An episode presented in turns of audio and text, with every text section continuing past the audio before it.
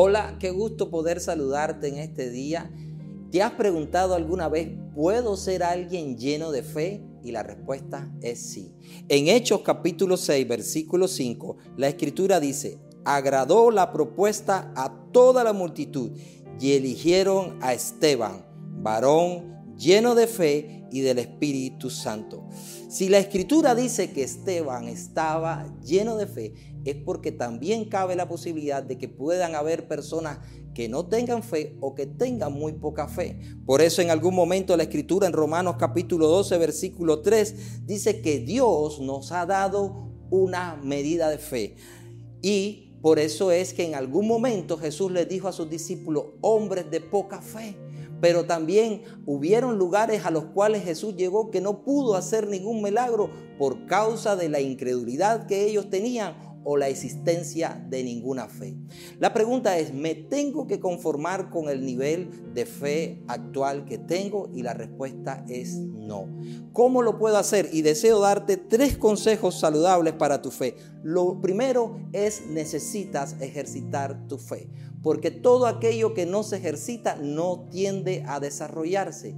Y cada cosa, adversidad que nosotros nos toque a pasar a diario, se va a convertir en el escenario de entrenamiento que nosotros vamos a poder tener para desarrollar esa fe. Ya sean que sean adversidades grandes o que sean adversidades pequeñas, las estaremos enfrentando a través de nuestra fe y eso hará que se pueda ejercitar. Lo segundo es pídele a Dios que aumente tu fe. ¿Por qué? Porque cuando nuestra fe no crece, tiende a estancarse.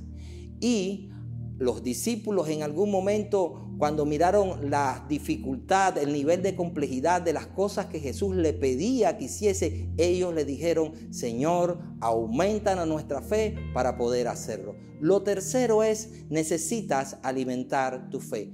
¿Cómo puedo alimentar mi fe? Lo primero es necesitas congregarte, necesitamos congregarte, congregarnos, porque cuando nos congregamos eh, no solamente adoramos a Dios, sino que cultivamos aquellas cosas que tenemos en común. Tenemos una misma fe, tenemos un mismo espíritu y tenemos un mismo Dios. Pero también nuestra fe es alimentada cuando escuchamos la palabra de Dios. La escritura dice que la fe viene por el oír y el oír la palabra de Dios. En conclusión, nuestra fe va a crecer en medida que nosotros seamos responsables por ese crecimiento y seamos intencionales en ver ese desarrollo en ella.